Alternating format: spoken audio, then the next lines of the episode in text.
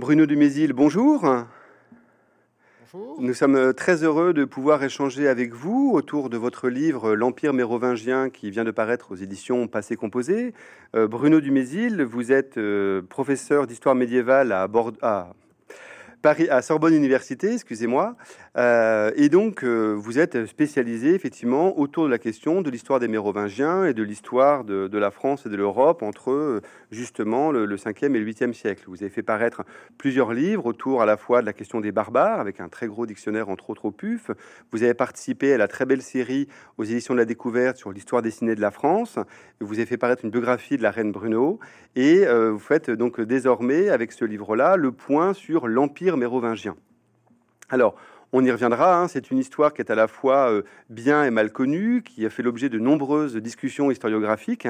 Euh, et euh, dans ce livre-là, vous faites le choix qui est de raconter l'histoire politique de l'Empire mérovingien en essayant de comprendre comment cet ensemble qui en gros dure à peu près trois siècles, même si on verra c'est pas trois siècles sous une forme complètement stable, mais malgré tout assez pérenne, pourquoi est-ce qu'elle est à la fois si mal connue et comment cet ensemble-là, cet ensemble dynastique, a pu tenir aussi longtemps, alors que les Carolingiens, dont on semble se souvenir de façon beaucoup plus précise, sont finalement euh, d'une durée euh, bien moindre. Alors peut-être, dans un premier temps, dire quel était euh, pour vous ce projet d'histoire politique de l'Empire mérovingien? Oui, les Mérovingiens, on les connaît mal. Il reste pas grand-chose dans l'image populaire des Mérovingiens. Alors un peu le vase de Soissons, un peu le bon roi d'Agobert, puis des noms, Clovis, Aignan, euh, Clotaire. Mais on a l'impression d'être dans le monde du petit Nicolas, d'une certaine façon. Euh, Peut-être parce que depuis la Troisième République, on n'enseigne plus l'histoire mérovingienne. Il y a eu un moment où on passait tout un semestre de l'école primaire à apprendre ces noms aux rois étranges, le nom des fils de Dagobert. Puis on l'a plus fait parce que c'était une histoire franco-allemande, c'était une façon de se penser par rapport aux voisins d'outre-Rhin et de dire que ces rois des origines étaient des mauvais rois parce qu'ils étaient un peu germaniques. On a oublié parce qu'on s'est réconcilié avec l'Allemagne et donc on ne parle plus des Mérovingiens à tort parce que c'est quand même trois siècles de notre histoire. Alors d'une histoire qui n'est pas encore la France mais qui est la Francia, quelque chose qui deviendra un jour la France. Avec l'au- l'autre point, euh, et lui qui reste problématique, qui est la question des sources. Vous y venez au début de votre livre, au sens où, par rapport à d'autres moments de, de l'histoire de France ou, ou de l'Europe, on a très peu de sources euh, matérielles et entre autres scripturales. Oui, c'est le malheur des Mérovingiens. C'est pas qu'il n'est pas écrit, mais ils ont écrit sur du papyrus. Or, le papyrus, ça se conserve très mal sous nos climats. Donc, jusqu'aux années 650, tout le monde écrit sur du papyrus égyptien. Malheureusement, il n'en reste rien. Alors, pour l'Empire romain, c'était la même chose, hein, d'une certaine façon, quand on pense à l'histoire des Gaules du 1er, 2e, 3e siècle. Mais les Romains écrivaient sur du marbre aussi et sur de la pierre. Donc, il nous reste l'épigraphie. Les Mérovingiens, malheureusement, écrivaient uniquement sur ce papyrus dont il nous reste quelques centaines de feuillets qui ont été retrouvés soit dans les archives de Saint-Denis, soit dans les archives de Lyon. Donc très très peu de textes d'époque. Donc ce qui a survécu, c'est essentiellement ce que l'on a recopié. Malheureusement, euh, les Mérovingiens ont été remplacés par une autre dynastie, les Carolingiens, qui pensaient pique-pendre de leurs prédécesseurs. Euh, prédécesseurs sont toujours mauvais. Et donc qui ont essayé de gommer l'histoire, de transformer l'histoire. Et donc on n'a plus que le regard, en fait, de la dynastie de Charlemagne sur la dynastie de Clovis, regard très souvent critique. Oui, ou quand on a des traces comme celle de Grégoire de Tours ou de Fortuna Venance, euh, Venance Fortuna, on a effectivement des regards, et vous l'expliquez bien dans le livre, qui sont extrêmement pris dans des réseaux à la fois de fidélité, de débat idéologique et de contraintes politiques. Voilà, on a gardé très peu de choses. Donc, le peu qu'on a conservé, c'est des regards qui sont partiaux, hein, comme tous les regards. Mais quand on n'en a qu'un seul, c'est difficile exactement de savoir quelle est la part de réel, la part d'actualité, la part de polémique qu'il y a dans ces récits. Alors, le plus célèbre, évidemment, de ces auteurs mérovingiens, c'est Grégoire de Tours. Grégoire de Tours, qui n'a pas eu beaucoup de succès en son temps. hein. On a un manuscrit complet de Grégoire de Tours. En fait, c'était beaucoup trop long ce qu'il avait fait. C'est une grande histoire euh, critique de la monarchie. C'est un peu comme si on avait conservé euh, quelque chose qui ressemblerait au canard enchaîné. Donc euh, tout le monde est méchant, tout le monde est pourri. Et donc c'est à partir de Grégoire de Tours qu'on a fait l'histoire au 19e siècle. Et donc en faisant trop confiance à Grégoire de Tours, on a tendance à dire bah, effectivement ils sont tous débauchés, ils sont tous corrompus, ils sont tous inefficaces. Alors aujourd'hui on s'est rendu compte que c'est quand même quelqu'un qui est un moraliste. Donc étant moraliste, il a un regard très particulier sur son temps. Et que si on prend d'autres témoignages, il y en a d'autres, hein, des poètes, euh, on a évoqué Vénance Fortuna, poète italien qui travaille pour les rois à la fin du VIe siècle, ou les de saints. On a beaucoup de saintes et de saints qui ont vécu à cette époque-là. Leur vie a été rédigée. Et le regard sur la dynastie est bien meilleur. On a l'impression, là, plutôt d'avoir une dynastie d'administrateurs, voire même de gens qui vont mourir, eux aussi, en réputation de sainteté, puisque plusieurs figures de la dynastie vont être portées sur les autels. Donc évidemment, ça dépend de l'endroit où on place le curseur. Si on garde Grégoire de Tours, qui est parfois appelé le père de l'histoire de France, bah, les trois siècles d'histoire mérovingienne se résument à une série de tueries. Si on prend Venance Fortuna, au contraire, c'est le moment le plus heureux de la civilisation humaine. Alors, vous l'avez un peu euh, évoqué en, ouverture sur la façon dont l'histoire des Mérovingiens a été enseignée. Ce qui est assez passionnant, c'est que malgré ou peut-être justement à cause de ce défaut de, documentation, c'est depuis quasiment la réforme euh, un lieu de débat extrêmement violent euh, et d'appropriation très divers la question mérovingienne. C'est-à-dire, alors on y reviendra entre autres autour de la question des, rapports barbares, germains, romains, mais c'est assez, c'est l'un des, des lieux de combat historiographique les plus forts depuis euh, finalement le, XVIIe siècle. Oui, c'est un endroit mal connu et comme toutes les périodes mal connues de l'histoire, elle est fondatrice parce qu'elle est mal connue. On peut placer dans ces cas-là les origines possibles de la France. Alors évidemment, on pense au baptême de Clovis ou l'installation des Francs sur le territoire qui est appelé à devenir le territoire national, ou l'annexion du sud de la Loire, puisqu'en 511, les Francs réussissent à s'emparer du royaume visigoth et réunifier un gigantesque territoire qui deviendra un jour la France, même s'il aura d'autres histoires. Donc on a souvent placé les origines de notre France en ces temps-là. Alors évidemment, dans ces cas-là, il faut savoir quelle est la part euh, de romanité, quelle est la part de germanité, quelle est la part d'innovation. Et selon l'endroit où on place le curseur, là encore, mais dans une perspective très contemporaine, on peut considérer que c'est une fondation catastrophique dans un drame, ou au contraire que tout est heureux. il faut penser qu'en 96, quand on a célébré le peut-être 1500e anniversaire du baptême de Clovis, euh, l'histoire mérovingienne faisait la une du journal télévisé. Parce que est-ce qu'on pouvait faire venir le pape pour la célébration de quelque chose qui était peut-être l'acte fondateur de la France? Les historiens sont généralement plus prudents en disant c'est pas vraiment la France, c'est pas vraiment un acte fondateur. Mais quand on célèbre, on est toujours heureux parce que ça nous fait quelques financements. On a toujours du mal à trouver des financements pour l'histoire mérovingienne. Alors justement, euh, rentrons dans, cette histoire. Euh, la question euh, première, c'est finalement d'où viennent les Mérovingiens, sur quel peuple ils se font. Donc globalement, l'idée c'est que ce sont des Francs, mais même peut-être rappeler que comme on est justement au tournant de ce qu'on appelle là aussi de façon euh, normer la fin de l'Empire romain avec la date de 476, mais euh, les choses évidemment sont beaucoup plus mouvantes que ça. Est-ce que vous pourriez nous dresser justement un tableau de ce que seraient euh, les Francs à ce moment-là, que globalement, dans l'état actuel du savoir, on imagine ce qu'ils sont et d'où ils viennent? Alors, les Francs, c'est un peuple très récent. Hein. C'est vers la fin du IIIe siècle qu'une douzaine de tribus qui vivaient sur la frontière de Germanie, donc un peu du côté romain, un peu du côté de ce qu'on appelait le barbaricum, c'est-à-dire chez les barbares, se sont rassemblés pour former une confédération qui entrait en interaction avec l'Empire. Alors soit pour piller l'Empire, c'est à ça qu'on pense le plus souvent, les grandes invasions, qui étaient plutôt des grands raids que des grandes invasions, soit pour travailler comme mercenaires pour l'Empire. Et les Francs, pendant tout le 4e et une partie du 5e siècle, ont été les grands généraux de l'Empire romain finissant. Donc c'est eux qui ont fourni les cadres de cette armée romaine, bah, qui a quand même tenu le choc pendant deux siècles. Donc, quand les Mérovingiens apparaissent vers 450, bah, ils sont sur le monde de la frontière. Alors, est-ce qu'ils sont barbares? Est-ce qu'ils sont romains? Est-ce qu'ils parlent une langue germanique? Est-ce qu'ils parlent le latin? Bah, Un peu des deux. C'est une sorte de légion étrangère de l'Empire romain qui parfois fait du vilain, hein, qui parfois de temps en temps va mener effectivement des raids, mais souvent travaille pour l'Empire romain.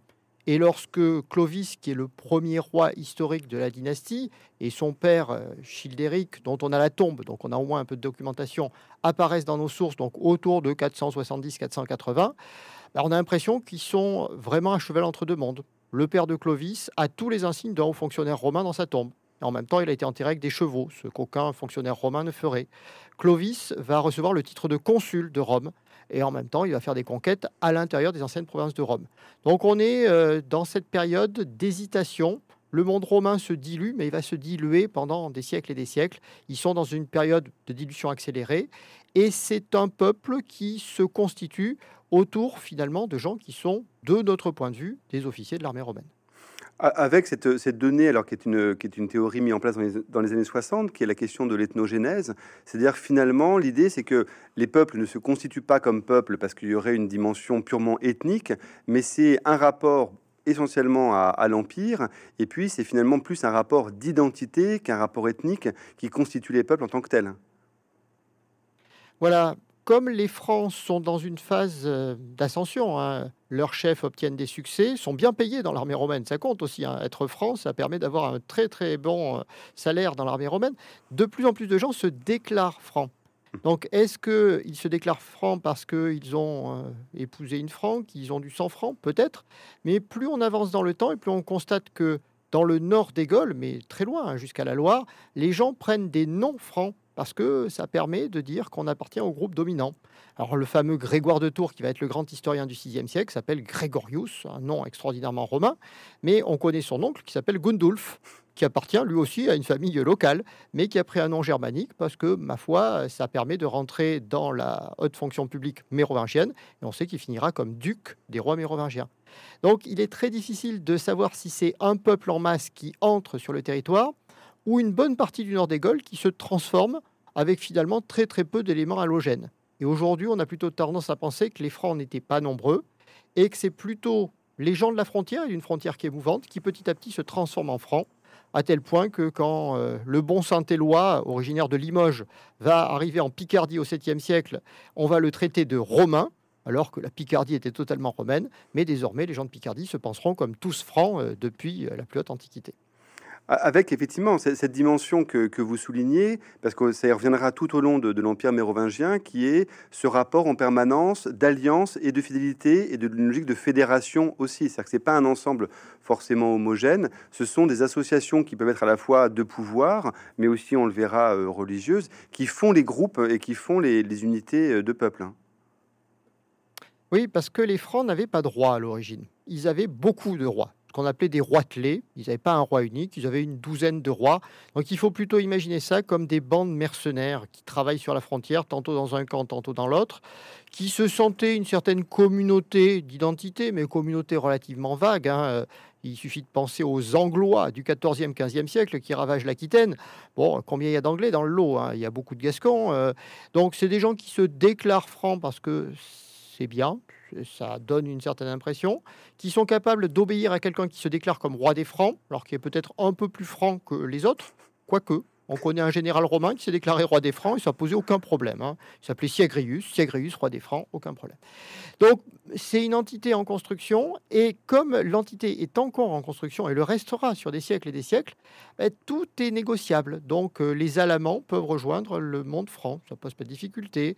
On peut créer des subdivisions, donc on va inventer les ripuaires, les Francs qui habitent le long des rives du Rhin, vont apparaître au 7e siècle quand on aura besoin de créer une subdivision ou inversement à faire de grands rassemblements en considérant que tous les gens qui habitent dans les Gaules sont membres de la nébuleuse franque. Et à l'étranger, on les appellera les francs, alors que, euh, ma foi, ces gens-là se pensent encore parfois comme Burgondes, Romains, Alamans ou autre chose. Alors, ce que, ce que vous évoquez, c'est que dans un premier temps, euh, la logique du régime, c'est ce que vous appelez un régime kleptocratique, c'est-à-dire que ce qui fonde sa force, entre guillemets, ce sont ces raids dans lesquels, en fait, on va euh, aller prendre les richesses là où elles se trouvent, et par ailleurs, ou non d'ailleurs, conquérir les territoires. Oui, et ce sera une logique de fonctionnement longue. Hein. L'idée que le pillage fonde l'autorité du roi, ça reste vrai jusqu'à l'époque carolingienne, d'une mmh. certaine façon. Donc, euh, piller et redistribuer. C'est ça qui compte. Donc on pille ou on exige du tribut, ou on se fait payer par l'empereur romain. Alors évidemment, l'empereur romain, à partir de 476, il n'est plus en Italie, il est à Constantinople, mais l'Empire d'Orient va continuer pendant plus d'un siècle et demi de payer les francs pour des opérations, pour des coups de main. Donc euh, on travaille comme mercenaire. Donc c'est une... Euh, une solution de gouvernement, donc on peut appeler la kleptocratie, ça nous fait penser à certains régimes qui existent aujourd'hui, mais qui fonctionnent relativement bien, mais pas partout. C'est-à-dire que dès que les Francs se territorialisent, mmh. ça va être le cas à partir du règne de Clovis, où Clovis vraiment commence à penser autre chose qu'une domination, pense un royaume. Bien, il y a une partie du royaume qui est vraiment administrée. Et puis les frontières, qui sont mouvantes, qui sont nombreuses, elles, elles restent soumises à pillage, à tribut, à extorsion. Ce qui veut dire qu'on a un royaume qui est fort au centre, donc quelque chose qui ressemble à un État, et puis qui est une structure beaucoup plus incertaine en périphérie. Et ben, les périphéries, elles vont aller très loin, puisque jusqu'au Danube, jusqu'à la région d'Hambourg, on est encore sous influence franque, dans le sens où on peut se faire piller par les francs.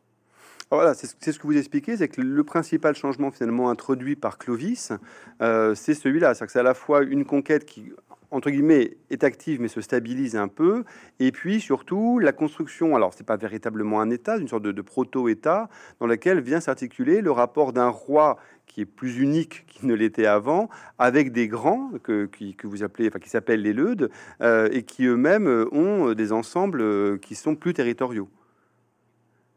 Voilà, à partir du moment où Clovis euh, s'est emparé de territoires importants et surtout a réussi à fonder une dynastie, puisqu'il a réussi à négocier sa succession, on est dans un système administratif au centre, il n'y a pas trop de doute. On sait qu'ils produisent de l'écrit, alors on a très très peu conservé. On a une lettre de Clovis, c'est tout. Hein.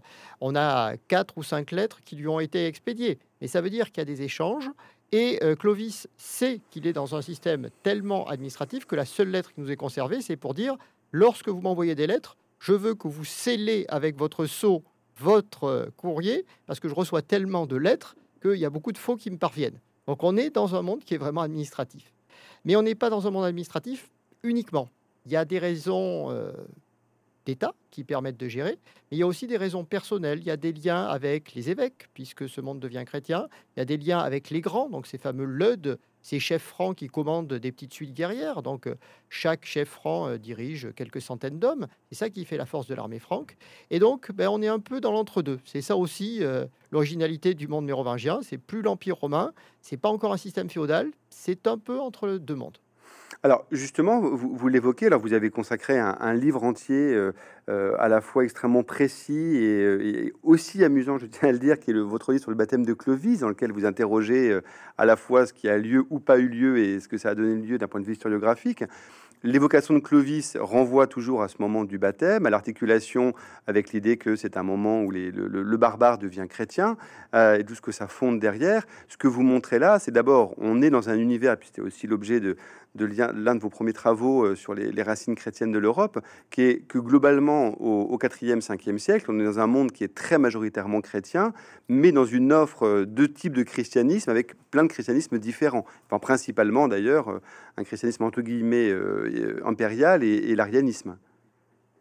Oui, oui, on est dans un moment qui est déjà un moment où les élites sont chrétiennes. Alors ensuite, le peuple, malheureusement, on a tellement peu de sources que déjà on a du mal à identifier les élites. Le peuple, c'est beaucoup plus difficile à dire.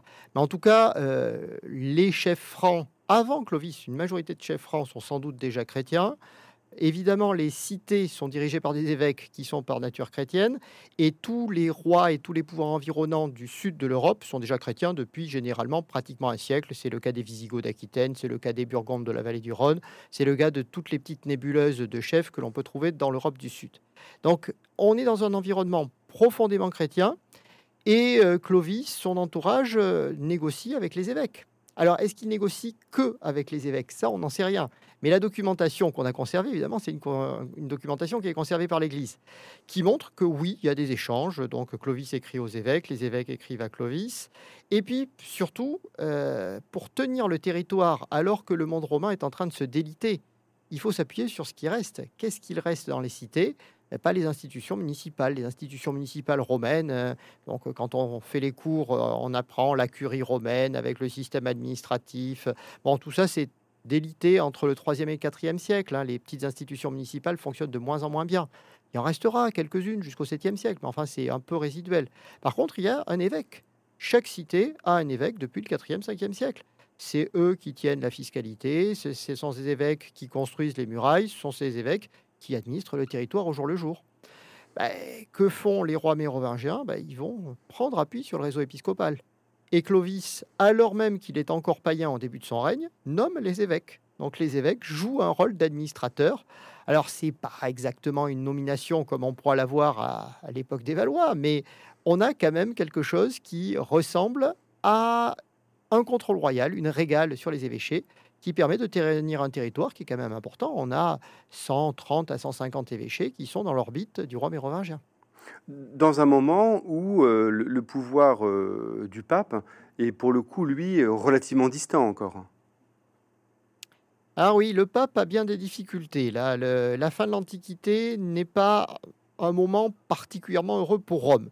Alors d'abord parce qu'il se retrouve dans une situation un peu aberrante. Il se retrouve en Italie, dans un royaume qui est contrôlé par les Ostrogoths. Les Ostrogoths sont hérétiques. Alors les Ostrogoths sont bienveillants. hein. Les Ostrogoths vont tout faire pour aider le pape. Mais enfin, la relation est difficile. Et puis, il y a des situations de schisme. À plusieurs reprises, mais il y a deux papes élus en même temps. Donc les deux papes élus sont obligés d'aller voir le roi des Ostrogoths qui s'excuse en disant Je suis hérétique, moi je ne peux pas juger pour vos affaires de catholique. Et donc il y a des moments de grande faiblesse du siège romain. Alors le VIe siècle est aussi une période où les Byzantins, donc l'Empire byzantin, va reprendre petit à petit le contrôle de l'Italie. Et autant euh, le roi des Ostrogoths était plutôt bienveillant, autant l'Empire byzantin est a une main de fer pour tenir Rome. Donc il y a des papes qui vont être enlevés, envoyés à Constantinople, arrachés aux hôtels quand ils essaient de s'accrocher aux hôtels. Donc il y a un moment de grande faiblesse jusqu'aux alentours de 590-600, quand le premier grand pape du Moyen Âge, qui est Grégoire le Grand, un homme qui aurait jamais pensé vivre au Moyen Âge, parce que lui se pense encore comme le dernier des Romains, enfin quelqu'un qui, de notre point de vue, regarde plus vers l'Occident que vers l'Orient, bah, ce pape va vraiment devenir un grand interlocuteur des Francs. Mais pendant un siècle, ben, c'est plutôt les évêques locaux qui font euh, la pluie et le beau temps dans le christianisme occidental. Donc il faut négocier avec eux. Ils ne sont pas tous d'une orthodoxie parfaite. Oui, il y a des hérésies, il y a, ah, surtout des gens qui sont mariés. hein. Euh, L'évêque de Bordeaux est marié euh, avec sa femme Placine. On connaît très bien l'évêque Léon II au VIe siècle. Et donc, évidemment, c'est des situations un peu particulières. Il n'empêche que les rois mérovingiens dialoguent, parfois violemment, mais dialoguent et réussissent à bien administrer. Et sans excès de violence. hein. Il n'y a pas de mort d'évêque pendant plus d'un siècle et demi Mm. du début de l'époque mérovingienne. Donc c'est pas à l'époque où les rois sont païens ou juste convertis au christianisme que les évêques vont être tués. C'est plutôt quand les rois seront très chrétiens que là, évidemment, les conflits vont devenir plus violents avec les évêques. Et, l'autre élément euh, mis en place, ou, en tout cas euh, stabilisé par, Clovis, c'est la pratique du, concile. Là aussi, comme élément, euh, à la fois, vous évoquiez la question de l'orthodoxie, mais à la fois comme question religieuse et comme un instrument politique. Oui, le concile était un outil impérial. Euh, on pense bien sûr à Constantin qui, qui signe le concile de Nicée pour fonder l'orthodoxie, qu'on va appeler plus tard le catholicisme. Et puis tous les empereurs byzantins avaient réuni des grands conciles, alors ce qu'on appelait les conciles œcuméniques, les conciles du monde entier. L'empire euh, romain s'étiole à partir de la fin du 5e siècle, il est plus possible de réunir des conciles œcuméniques. Mais les rois francs vont avoir l'intelligence de réunir des conciles, on va dire, nationaux, entre guillemets, des conciles gaulois, donc les conciles de leurs États. C'est Clovis qui commence en 511 à Orléans, donc à peu près euh, sur euh, la Loire, à une zone qui soit intermédiaire entre les, les différentes zones qu'il contrôle. Il réunit une trentaine d'évêques. Et puis après, ses successeurs vont prendre l'habitude de réunir, soit à Paris, soit à Orléans, soit à Tours, des grands conciles. Alors ça sert à tout, ça sert à montrer l'ampleur du royaume, ça sert, quand le roi est très fort, à relayer les dé- décisions royales, quand le roi est un peu plus faible, à dialoguer avec les élites. Donc c'est une sorte de forum où on peut mettre des sujets de discussion, et parfois même le roi peut accepter de faire amende honorable devant le concile. Donc euh, 567, un roi réunit un concile pour demander à se faire excommunier, ce qui n'est pas fréquent. hein. Bon, il a épousé sa belle-sœur qui était en même temps bonne sœur. Non, ça, ça se fait pas. Donc, euh, il y a une grande épidémie dans le royaume. Il dit c'est ma faute, c'est ma faute. Et donc, euh, il demande au concile d'être excommunié. Ce qui veut dire qu'on est capable de dialoguer aussi avec des évêques qui sont pas que des potentats locaux. hein. C'est vraiment aussi des personnalités spirituelles.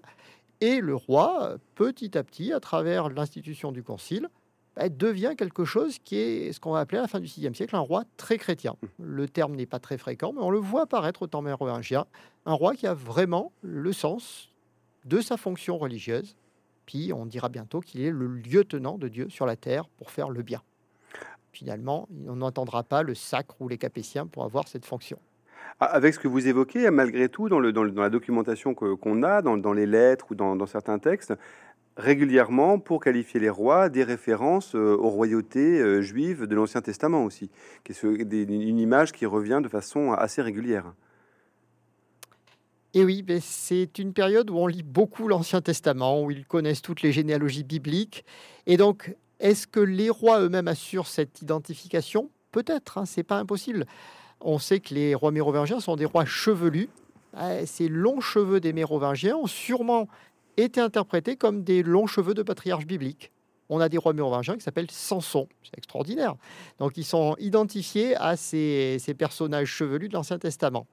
Et en même temps, bah, c'est des idées euh, propres aux évêques. C'est qu'est-ce que c'est que la royauté? La royauté n'est légitime que si elle est voulue par Dieu. Les rois d'Israël ont été voulus par Dieu. Les rois des Francs, s'ils sont voulus par Dieu, sont légitimes. Et donc, c'est comme ça qu'on les interprète. Ça ne veut pas dire que c'est des bons rois. Hein. Comme les rois de l'Ancien Testament, il y a des bons, il y a des mauvais. Mais si le roi est mauvais, c'est que Dieu veut punir les hommes en lui envoyant à l'humanité un dirigeant qui est euh, épouvantable. ça n'enlève rien à la légitimité du roi. Et on voit que les rois mérovingiens assument cette fonction sans la moindre hésitation. Alors parfois aussi des références quand même au Nouveau Testament. Au-dessus de leur image sur leur sceau, ils mettent la croix. Comme si au ciel il y avait le Christ, sur la terre euh, ils sont eux présents. Donc ils sont l'incarnation sur la terre de cette volonté divine. Euh, volonté terrible, hein. ce n'est pas des rois tendres généralement, mais une volonté quand même qui s'exerce pour euh, amener tout le monde au salut. Alors, ce qui est très intéressant, ce qu'on entend, ce que vous dites, c'est que d'abord, il y a énormément de cadres différents. Même si ce n'est plus l'administration romaine, il existe, il y a un souhait de présence de l'administration. Il y a la question euh, justement des, évêques. Et justement, dans cette histoire, dans ce rapport de cadre et de présence du juridique, il y a une question importante qui est celle donc, de la succession de Clovis, euh, qui va donc un partage. C'est-à-dire qu'on n'est pas sur euh, une primogéniture où on donne tout au premier enfant né. Il y a ce partage qui est aussi là, en termes d'interprétation, l'objet d'un débat intéressant, au sens où, ce que, pour vous, et ce que vous expliquez, même sur la longue durée, cette souplesse, cette préparation fait que c'est l'une des raisons de la pérennité, malgré tout, de la dynastie mérovingienne, alors que c'était relu bien après comme étant l'un des grands signes de la faiblesse. Évidemment, du point de vue de la royauté absolue, on ne, partage, pas, euh, on ne partage pas l'État. Oui, voilà, c'est le problème des Mérovingiens aussi, c'est qu'ils partagent leur royaume. Alors ça a été très mal vu. Hein. Louis XIV détestait ça, il disait que le souvenir des rois fainéants euh, l'horrifiait. La République française aussi détestait. C'est un des rares points communs entre la Troisième République et Louis XIV, parce que la République est une indivisible. Qu'est-ce que c'est que cette histoire de partager le territoire? Donc, euh, dès qu'on enseignait l'histoire mérovingienne, on montrait les grands partages parce qu'ils sont bien documentés en disant regardez, ils sont en train de partager les meubles à chaque succession et ils partagent en même temps l'État. Bon, c'est un peu plus compliqué que ça. D'abord, c'est pas forcément germanique, c'est pas forcément une tradition barbare. L'Empire romain se partageait mmh. depuis la fin du IIIe siècle. C'était le mode de succession normal. Euh, dès l'époque qu'on appelle la tétrarchie romaine, hein, qui mérite bien son nom, il y avait quatre empereurs qui partageaient. Et quand on partageait, ben, il était prévu de réunifier quand même. C'est-à-dire que ben, s'il n'y avait plus de successeurs d'un côté, euh, quand l'Empire d'Orient n'avait plus de successeur, on envoyait l'Empire d'Occident, l'Empereur d'Occident. Et euh, quand les deux frères euh, en arrivaient au régicide, eh ben, généralement, il y en avait un qui l'emportait, qui réunifiait l'Empire. Constantin a commencé comme ça. Hein. il y avait cinq empereurs au début du règne de Constantin, puis il finit par trucider tous les autres. Donc, ce mode de partage fonctionnait dans l'Empire romain tardif. Est-ce que les Mérovingiens ont copié les pratiques romaines? On ne sait pas trop. En tout cas, en 511, Clovis laisse quatre enfants, un adulte qui a déjà eu des fonctions de généraux euh, qui commandent très bien l'armée, et trois jeunes qui sont les enfants de Clotilde et qui sont porteurs sans doute d'une plus grande légitimité en termes religieux, politiques. Et donc, au lieu d'aller à la guerre civile, on partage le territoire et on partage intelligemment le territoire. C'est-à-dire qu'on donne à chacun une frontière à garder, un petit bout de région capitale, donc euh, la région centrale, un très grand bassin parisien, et puis des régions riches, donc la région riche, c'est l'Aquitaine, hein, généralement, donc quelques cités aquitaines. Alors, c'est pas présentable sur la carte. Donc, c'est pour ça que, évidemment, sous la Troisième République, on aime bien faire des cartes avec des territoires connexes. Ici, c'est chez nous, ici, c'est chez les autres. alors là, il y a des petits bouts à chacun, donc ça fait pas bonne impression. Et en même temps, ça dure, ce qui montre que ben, c'est relativement bien administré. Chacun sait qu'on a des revenus fiscaux qui peuvent transiter d'un côté à l'autre. Et quand on regarde les résultats des rois des deux premières générations, bah, ils s'entre-déchirent pas. Ils savent exactement qu'à la mort des uns ou des autres, ils vont récupérer. Et que donc, bah, il faut essayer de faire fonctionner ce système-là, utiliser le maximum de revenus pour faire des conquêtes et progresser sur la frontière, soit la frontière à l'est, soit la frontière pyrénéenne. Et effectivement, il y a des résultats qui sont obtenus. Donc le partage, c'est un bricolage, et ça va être un bricolage à chaque fois qu'il y aura un nouveau partage c'est pas propre, c'est pas institutionnel, c'est difficile à enseigner à des étudiants en leur disant à chaque fois on renégocie. Qu'est-ce que c'est que cette histoire? On est très structuraliste à l'université, on aime bien quand même qu'il y a des principes. Là, c'est pas ça. Euh, tous les enfants du roi précédent n'auront pas quelque chose. Il y a parfois des enfants qu'on laisse sur le côté. On ne sait pas pourquoi. Bah, il n'y a pas besoin de partager, ou il est un peu jeune, ou il manque un peu de légitimité. Pouf, il n'a rien. Et ça marche. C'est ça qui est étonnant. On a beau partager pendant trois siècles, dès qu'il y a besoin, on réunifie. Et surtout, on ne crée pas des sous-royaumes qui vont devenir des royaumes. Mmh. Le sous-royaume d'Austrasie, de Nestrie, tous ces noms qu'on a gardés en mémoire, continuent d'être des sous-royaumes. Et le jour où il n'y a plus qu'un seul mérovingien, on réunifie et tout le monde oublie les vieilles identités.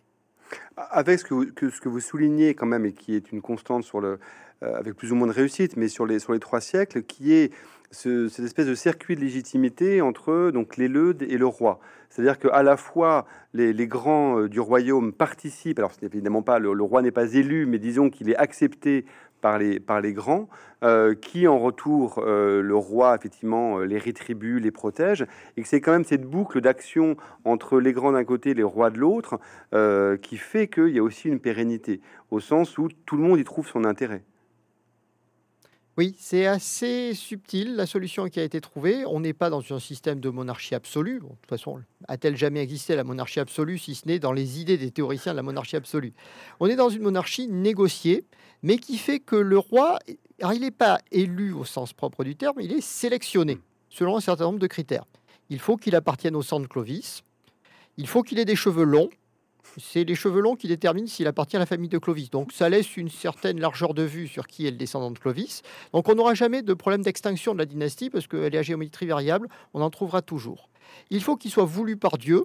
Donc euh, si jamais le roi euh, accumule les défaites, qu'il y a des épidémies, qu'il est trop impopulaire, bah, il est plus voulu par Dieu, donc on peut s'en débarrasser sans trop de difficulté. Il faut que les Luds l'acceptent. Ça qui veut dire que le roi est nécessaire, parce qu'il rend énormément de services, c'est le roi qui choisit les LUD. Et ce sont les LUD qui choisissent le roi. Donc c'est un rapport euh, intelligent entre les élites et la monarchie qui fait que tout le monde y trouve son compte. Personne a envie de détruire un système dont tout le monde profite. Alors personne, c'est un peu exagéré, il y aura des crises. Hein. La relation n'est pas harmonieuse. Mais généralement, le rééquilibrage se fait au profit de solutions médianes. Euh, quand les LUD sont en position de force, bah, c'est généralement le premier des LUD qui va prendre le pouvoir, souvent avec un conseil. Hein. On n'aime pas les, les maires du palais qui sont trop autoritaires, mais un groupe de grands prend le pouvoir autour du roi. Quand le roi est fort, bah, c'est lui qui va choisir son entourage. Donc il va faire venir des gens de petite noblesse et les parachuter euh, sur une cité ou sur un évêché euh, intéressant. Et puis le plus souvent, bah, tout le monde trouve un accord, ce qui veut dire qu'on arrive à des situations un peu étonnantes souvent, le roi est un enfant, euh, le trône existe, mais l'intronisé pas trop, et c'est parfois la reine-mère qui dirige tout. Parce qu'on peut s'accorder autour d'une reine-mère qui gère. Et sur les trois siècles de la dynastie, bah, pratiquement un tiers du temps, le roi est une reine. Et ça ne pose aucun problème à personne. C'est ça qui est étonnant. Le bricolage mérovingien a aussi du charme de permettre le pouvoir féminin, ce qu'on verra pas si souvent que ça dans l'histoire de France. Alors, avec euh, à la fois, ça permet le pouvoir féminin, et, dans un point euh, que vous soulevez, effectivement, vous dites qu'il y a des crises. Il y en a une grande à la fin du 6e, au début du 7e, autour de la guerre civile entre 568 et 613, qui, a, avec la figure centrale de, Bruno, sur laquelle, à laquelle vous avez consacré une biographie, euh, qui elle-même finira dans, euh, dans, une damnation de la mémoire, qui on essaiera de, l'oublier, parce qu'elle joue un rôle justement, euh, à la fois elle, est reine, elle guide, et en même temps, par ses différents retournements, est-ce qu'elle produit, elle, laisse une trace extrêmement noire dans l'histoire du moment. Oui, alors il y a des figures effectivement qui tranchent dans la dynastie. Bruno, d'abord, elle n'est pas franque, elle est d'origine visigothique, elle vient du sud. Les Visigoths sont très respectueux du droit romain. Et Bruno, pendant son très long règne, alors comme reine, elle n'a pas beaucoup de pouvoir, mais comme mère de roi, grand-mère de roi et arrière-grand-mère de roi, c'est un cas unique, hein, en tant qu'arrière-grand-mère, elle règne, elle va essayer de pousser la dimension étatique. Mmh. Alors c'est ça qui va faire sa force. Elle aime les impôts. Nous, on n'aime pas les gens qui aiment les impôts, mais elle euh, a conscience que pour maintenir un système étatique, ben, il faut un prélèvement, hein, tout simplement. Il faut un prélèvement public et une redistribution. Or, les LUD sont prêts à accepter un peu de prélèvement, mais pas autant qu'il y en avait dans l'Empire romain. Donc, elle va se rendre impopulaire en essayant de rétablir quelque chose qui ressemble à l'Empire romain, en essayant de maintenir des contacts globalement méditerranéens. Mmh. Donc on connaît les amis de Bruno, elle a des amis en Italie, des amis en Espagne, des amis à Constantinople. Elle a tout un réseau qui va être tourné autour du pape aussi. Alors que les Luds bah, regardent un peu vers la mer du Nord, euh, la mer du Nord devient active. Et autour de 600-610, ce pouvoir de Bruno devient de plus en plus anachronique.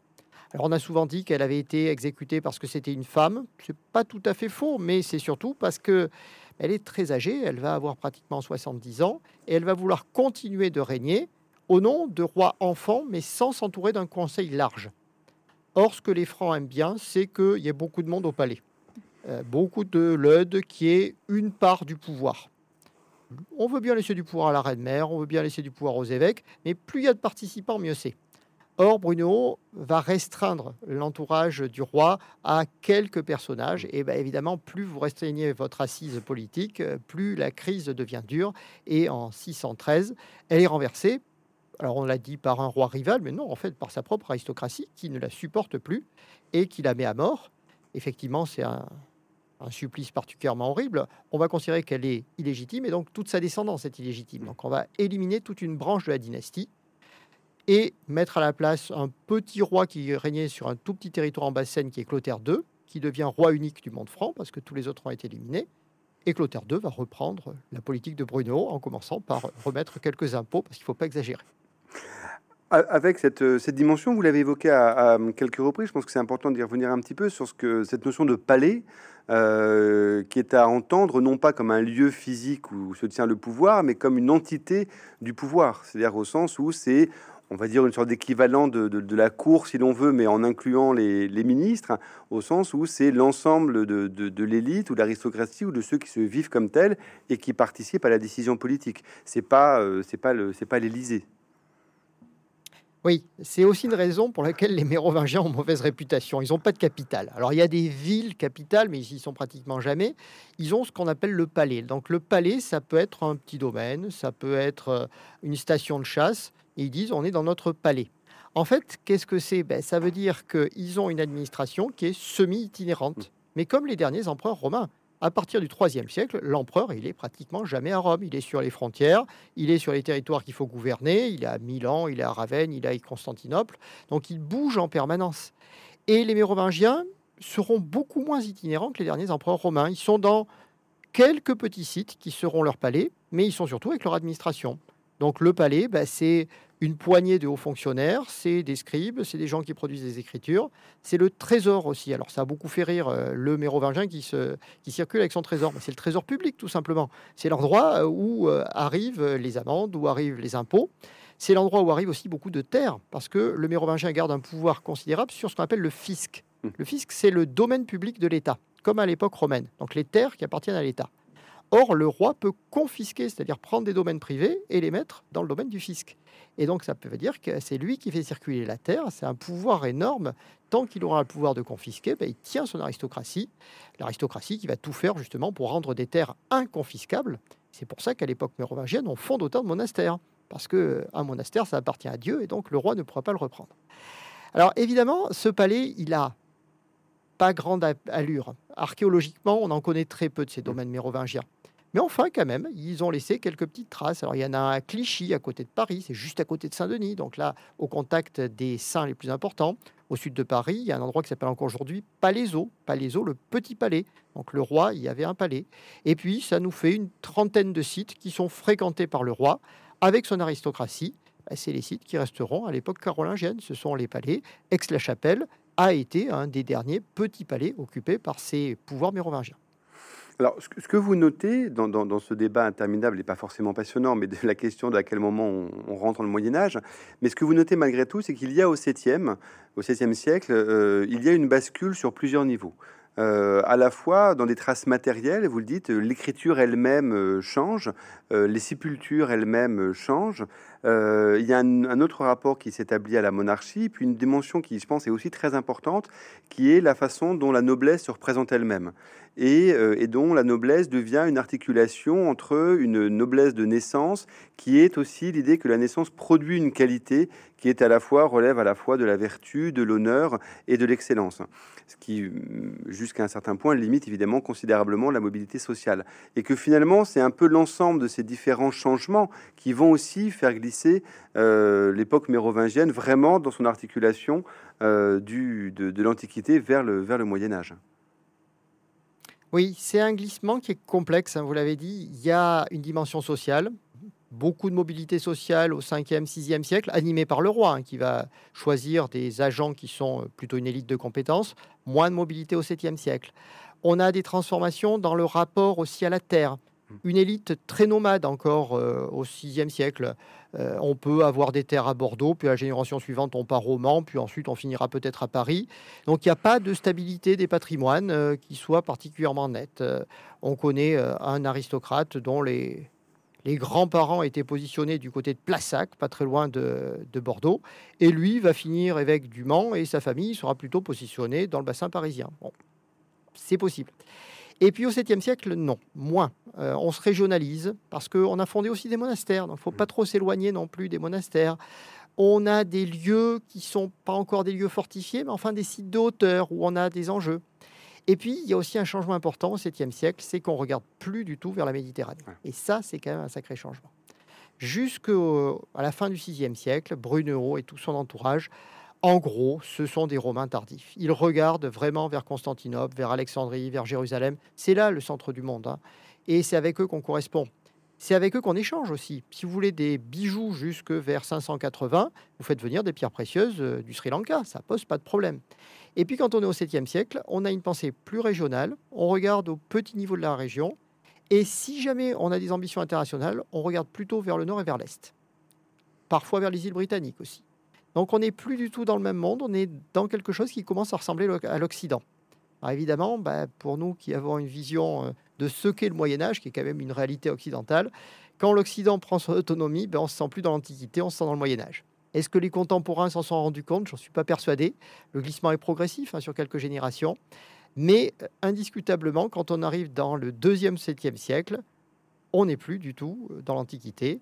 Même le support de l'écriture. On écrit sur du parchemin et on écrit en minuscule. Et donc on est dans quelque chose qui ressemble beaucoup plus euh, à ce que pour nous on appellera le Moyen Âge. Ce qui, fait qu'effectivement, le, parchemin qui va aussi euh, elle-même considérable, lui-même considérablement changer l'historiographie dans la mesure où, dès lors que c'est du parchemin, les traces sont beaucoup plus pérennes. Et donc, c'est plutôt à partir de ce moment-là qu'on a plus d'informations, plus de documentation, et euh, que sur la première moitié, évidemment, du règne des Mérovingiens. Eh oui, ça, alors ça change beaucoup parce que c'est vrai que c'est solide. On écrivait hein, sur parchemin, mais plutôt euh, ben, des traités littéraires, des œuvres théologiques qu'on a conservées pour le VIe siècle. Mais la documentation de la pratique, les lettres, euh, l'administratif, euh, la charte royale, la donation pour le monastère Intel, qui se faisait sur du papyrus, maintenant elle se fait sur du parchemin à partir des années 650-670, ça dépend des régions. Et donc ça laisse beaucoup plus de chances de survivre. Et puis il y a aussi une question, c'est l'écriture. L'écriture change de forme. Or, les écritures du VIe siècle sont très romaines, mais totalement illisibles.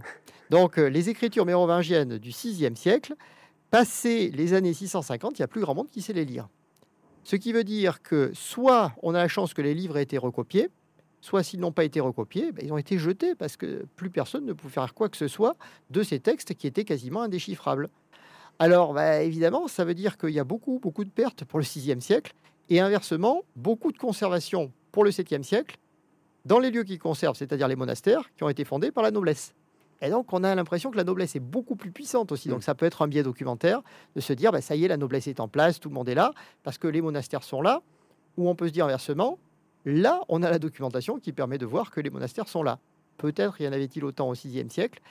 Et malheureusement, on n'en a pas gardé beaucoup de traces, si ce n'est des fondations extraordinaires comme Sainte-Croix de Poitiers, fondée par la reine Radionde. Mais pour le reste, les monastères du 6e siècle sont assez nébuleux. Ceux du 7e siècle, on a l'impression d'être chez nous, Saint-Denis, Corpy, euh, des noms qui vont rester pendant tout le Moyen Âge jusqu'à la Révolution française. Oui, parce que c'est vraiment, c'était un, alors je sais pas si on peut parler d'âge d'or, mais c'est un premier âge d'or du monachisme dans lequel il y a à la fois en tant qu'institution spirituelle et surtout en tant qu'institution matérielle dans le rapport au foncier que vous évoquiez, dans le rapport entre les grands monastères et aussi les grandes familles, euh, et, la figure assez étonnante de, Colomban, le, moine irlandais.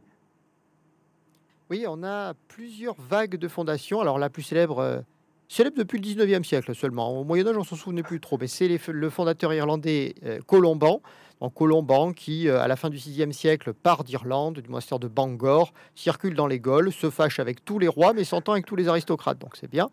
Euh, les aristocrates financent, les rois aussi, parce que les rois euh, sont quand même prêts à financer quand ils sentent qu'il y a un mouvement spirituel intéressant. Et donc, toute une série de fondations qui vont faire florès hein, pendant le 7e siècle. Alors, des monastères qui sont un peu irlandais, c'est-à-dire qu'on a un ou deux Irlandais sur place, et puis beaucoup de francs. Hein. Mmh. Donc, c'est ces monastères où la règle de Saint Benoît se développe. Alors souvent on dit que c'est des monastères irlandais, en fait c'est des monastères où les règles sont mixtes et on va lancer la grande règle bénédictine qui aura autant de succès que l'on connaît au Moyen Âge.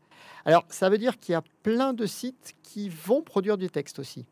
C'est plus des productions centralisées comme au VIe siècle, pas les grandes cathédrales, pas le palais, pas euh, l'intellectuel majeur. C'est des petites chroniques. Donc mmh. la documentation du 7e siècle, euh, elle a des œillères, hein. elle regarde à 30 km autour du monastère. C'est pour ça aussi qu'on a l'impression de se sentir dans le Moyen Âge. Parce que ce n'est pas les grandes perspectives internationales que peut avoir Grégoire de Tours qui parle de Jérusalem, qui parle d'un tremblement de terre à Antioche. Non, là, euh, c'est la peste chez le voisin, euh, la vache qui, qui a fait donner naissance à un veau à deux têtes dans le pré du voisin. Donc c'est aussi parce que cette documentation change que on a l'impression d'être dans le Moyen Âge. Là encore, est-ce que c'est pas un effet de source? On a encore des auteurs qui, euh, jusqu'au début du 8e siècle, ont des visions euh, jusqu'à l'Inde. Et la première carte du monde, première map monde qui a été réalisée, c'est une map monde mérovingienne du 8e siècle. En représentation de l'intégralité du monde, bah, depuis l'Inde jusqu'à la Britannia, donc à la Grande-Bretagne. Alors justement, par rapport à ce que vous dites sur les effets de source, il y a un, autre élément, c'est la question de la violence, euh, qui est effectivement un autre des, clichés rattachés à l'époque mérovingienne. Et ce que, ce que vous dites aussi, c'est que elle, est finalement, donc, quand elle est présente dans les sources, elle est visible parce que rare. C'est-à-dire qu'effectivement, elle est presque exemplarisée. Alors, ça aussi bien sur la description des éventuelles violences au sein du corps politique, que même sur l'autre versant de texte que sont tous les, vies de saints ou les géographies, où on se concentre beaucoup plus sur la question de la passion et la question du martyr, plus que sur la biographie elle-même, c'est plus cet effet d'écriture-là qui donne un sentiment de violence qu'une réelle violence, euh, particulièrement à ce moment-là de la société. Oui, là, l'effet de source est énorme. On a essentiellement des œuvres de moralistes. Donc, essentiellement, un roi ou un aristocrate a été méchant, donc il va être puni par Dieu, donc il meurt de mort violente. Ou des saints, le saint a été bon, donc il est trop gentil pour vivre dans cette société, il se fait martyriser, il meurt de mort violente, et il parvient au paradis. Donc ça fait beaucoup de morts violentes, oui. Euh, ça ne veut pas dire que la société était totalement apaisée. Hein. Hmm. Il y a bien de la violence. Mais quand on regarde sur le plan funéraire, il n'y a pas beaucoup de traces de violence dans les cimetières mérovingiens, beaucoup moins dans un cimetière du 14e, 15e siècle. Donc ce n'est pas une société barbare au sens où on utilise le terme de barbare. Il y a des mécanismes de régulation des violences. Le roi est justicier, il y a des comptes qui administrent la justice, même au niveau local, il y a des modes d'administration de la justice.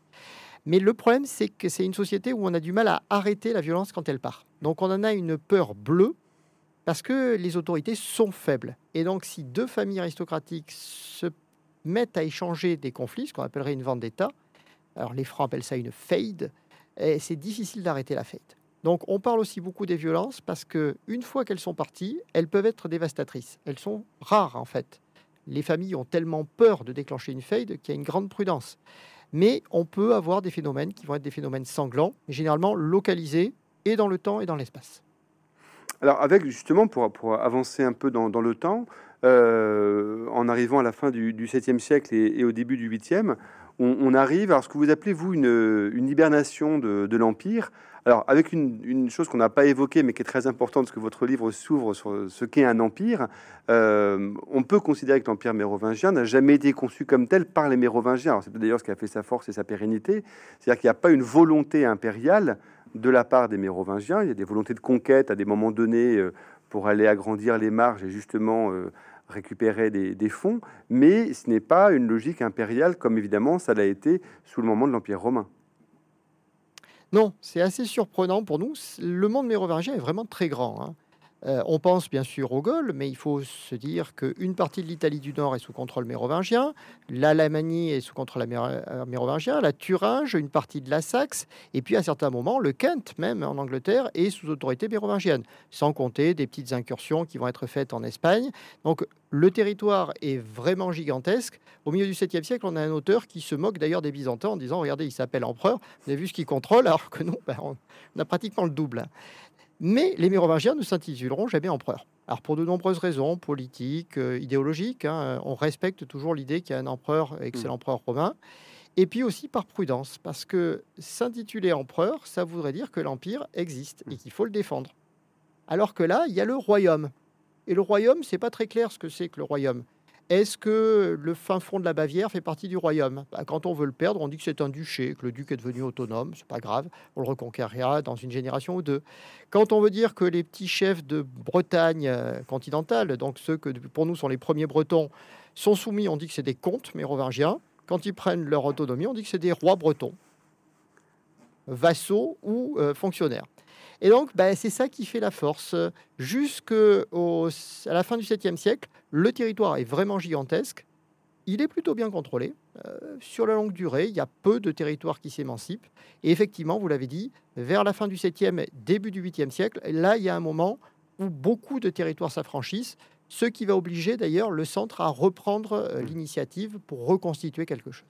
Et ce qui va être le moment euh, progressivement donc de, la montée en puissance donc de, la famille des, des Pépinides, donc de la série des Pépins et, avant tout de, Charles Martel, avec justement, et ce que vous dites aussi qui est assez passionnant, c'est que vous l'avez évoqué sur le palais, la façon dont les leudes peuvent participer à la désignation du roi et, et qui peuvent être des enfants, qui peuvent être des gens récupérés dans le dans le réservoir euh, dynastique. Et globalement, peu à peu, on se rend compte que jusqu'à un certain point, ça fonctionne sans roi et que le palais peut fonctionner sans roi. Et que c'est découverte une fois qu'elle n'est pas, faite du jour au lendemain, mais on se rend compte que finalement, si on peut se passer de roi, euh, pourquoi ne pas prendre le pouvoir d'une autre façon? Oui, c'est assez étonnant. On a des moments sans roi. On a des palais où il y a personne, parfois pendant 5 voire 10 ans. On a eu un moment où on a eu un roi, mais il n'avait pas de nom. Ça aussi, un enfant qui n'a pas été baptisé, qui n'a pas de nom, qui n'a pas d'identité, ça marche. Et donc les LUD, effectivement, prennent conscience qu'on peut fonctionner à minima. Alors, euh, la question est de savoir, autour de ce trône occupé au vide, combien on met de monde? C'est ça la vraie question. Et euh, pendant longtemps, plus il y a de monde, mieux c'est. Or, à partir des années 670, une ou deux familles tentent véritablement de prendre le contrôle directement, euh, d'avoir un seul homme, celui qu'on va appeler le maire du palais, pour tenir. Alors, les premiers essais sont des échecs. hein. Un certain Hébroin va essayer d'être maire du palais, ça ne marche pas. Euh, des évêques vont essayer de prendre le contrôle. Saint-Léger, évêque d'Autun, va essayer d'être le seul homme derrière le trône, ça ne marche pas. Mais autour des années 700-720, quand même, une famille émerge clairement, c'est la famille des Pipinides, donc les futurs carolingiens, qui, autour d'un roi à qui on va laisser des pouvoirs de représentation et des pouvoirs religieux. Très important, le roi est- reste le protecteur de la religion, il est roi très chrétien, tout le monde ira voir le roi pour obtenir des donations ou des privilèges. Mais autour de ce roi à qui on limite au maximum les capacités d'action politique, on voit apparaître un homme, mais sur un territoire de petite taille, parce que tout le monde n'est pas d'accord avec l'idée qu'il n'y ait qu'un seul homme derrière le roi. Hmm. Donc en Bavière, on continue d'obéir aux mérovingiens, mais pas au maire du palais. Le duc d'Aquitaine obéit au roi, mais pas au maire du palais. Comme c'est le maire du palais qui a toute autorité en théorie, ben, ça veut dire qu'il y a des régions autonomes qui deviennent plus qu'autonomes, hein, qui deviennent quasiment indépendantes. Et jusque dans les années 620, la montée au pouvoir de cette famille des futurs carolingiens va en même temps qu'une décomposition de la construction impériale mérovingienne. Et on voit beaucoup de territoires en fait échapper à la domination du palais jusqu'à la limite du possible. C'est-à-dire que quand la région centrale, la région capitale est menacée, soit par les guerres civiles, soit par les envahisseurs, soit, ben, on pense bien sûr au raid de 732 euh, sur des Arabes qui sont montés quand même très au nord. Là, la peur que l'on touche au cœur de ce qu'est le monde mérovingien va obliger beaucoup de LUD à réagir, généralement en acceptant le pouvoir des Pipinides, en se disant que c'est un moindre mal. Et on comprend dans ces cas-là que le roi est dans une position de grande faiblesse. Le roi va continuer d'agir. hein. Les rois fainéants ne sont pas fainéants. hein. Jusqu'aux années 720, ils produisent des textes. Mais on va réduire, réduire, réduire leurs possibilités. Et donc, euh, quand on les empêchera de produire des textes et donc de faire des gestes chrétiens, ben là, ils auront tout perdu. Alors, il va y en avoir encore pendant une génération, mais ça sera la dernière génération de Mérovingiens. Alors, justement, par rapport à, à 732, la lecture que vous en faites, ce que vous montrez bien aussi, c'est que c'est effectivement un danger militaire réel, mais comme vous l'avez évoqué sur l'autonomisation de l'Aquitaine, c'est aussi l'occasion pour Charles Martel d'aller intervenir dans le, dans le nord de l'Aquitaine et de manifester son pouvoir dans une zone qui tend à s'autonomiser. Voilà, c'est aussi un conflit interne, et c'est peut-être surtout un conflit interne au monde franc. Le duc d'Aquitaine se présentait comme le grand défenseur des Gaules contre les menaces. on ne savait pas que c'était l'islam, hein. on, les appelait les Saracènes ou les Agarènes, enfin, contre une menace qui était euh, venue du sud. Or, euh, le duc d'Aquitaine était devenu le grand correspondant du pape. Et évidemment, pour le pouvoir central, Charles Martel, qui contrôlait le roi, enfin qui contrôlait un roi ou un trône, parce qu'il n'a pas toujours mis quelqu'un sur le trône, en tout cas qui contrôlait ce qu'il estimait être le palais, c'était pas possible. Et donc, il y a une situation de concurrence. Qui va le plus défendre ce qui est vital, hein, c'est-à-dire un territoire qui n'est pas gigantesque, hmm. contre la menace la plus importante du moment alors on pense beaucoup aux Arabes, et c'est vrai que c'est une menace importante, mais il y a aussi les Frisons. Hmm. Donc le peuple de la région des Bouches du Rhin, qui sont encore païens, qui sont très menaçants euh, parce qu'ils sont riches sur le plan économique. Ben, Charles Martel va combattre ces menaces-là, et en réussissant à l'emporter contre des adversaires étrangers, il va se présenter comme le premier personnage du royaume contre ses propres opposants intérieurs. Donc les deux dimensions sont importantes. Alors l'affaire de Poitiers, évidemment, a été beaucoup utilisée par l'historiographie. La documentation, comme toujours au temps mérovingien, est insuffisante. La date est incertaine, la localisation n'est pas assurée et les enjeux immédiats de la bataille de Poitiers hmm. ne sont pas sûrs. Mais ce qui est évident, c'est que Charles Martel exploite cette série de, victoires, notamment pour reprendre le contrôle de territoires où il n'avait plus la main. La Bourgogne et la région de Lyon sont occupées juste après la bataille de Poitiers. Ce pas des régions qui étaient sous contrôle euh, de l'islam, hein, c'est des régions qui étaient sous contrôle d'adversaires politiques qu'on a réussi à discréditer. Et ce que vous dites, ce que vous évoquez à, propos des frisons est très important aussi d'un point de vue symbolique, parce que c'est l'une des premières fois justement où, dans le cadre mérovingien, la, la guerre va être faite aussi sur des motifs religieux. C'est-à-dire que c'est un moment dans lequel il y a une dimension de conversion qui intervient, ce qui change aussi le statut euh, du roi en tant que roi très chrétien. Oui, c'est aussi un des moments où on a l'impression de rentrer au Moyen Âge, parce que faire la guerre pour des motifs religieux, c'est pas vraiment une réalité de l'Antiquité. Hmm. Ça a pu être évoqué, mais c'est quand même pas très fréquent. Plutôt contre l'hérésie d'ailleurs que contre le paganisme. Mais convertir de force les populations qui ont été vaincues, ça, c'est pas du tout euh, une réalité ni du 5e ni du 6e siècle. Au début du 7e siècle, on voit des petites opérations d'évangélisation de populations frontalières. Il y a des tentatives vis-à-vis des Slaves. Hein. Euh, le monde slave est en partie sous contrôle mérovingien, donc ça va vraiment très loin. Mais c'est pas très fort. On a des petites opérations de mission euh, un peu autoritaires vis-à-vis des Basques, vraisemblablement. Mais au 8e siècle, on a de la mission armée. Et oui, là, on est dans un autre monde.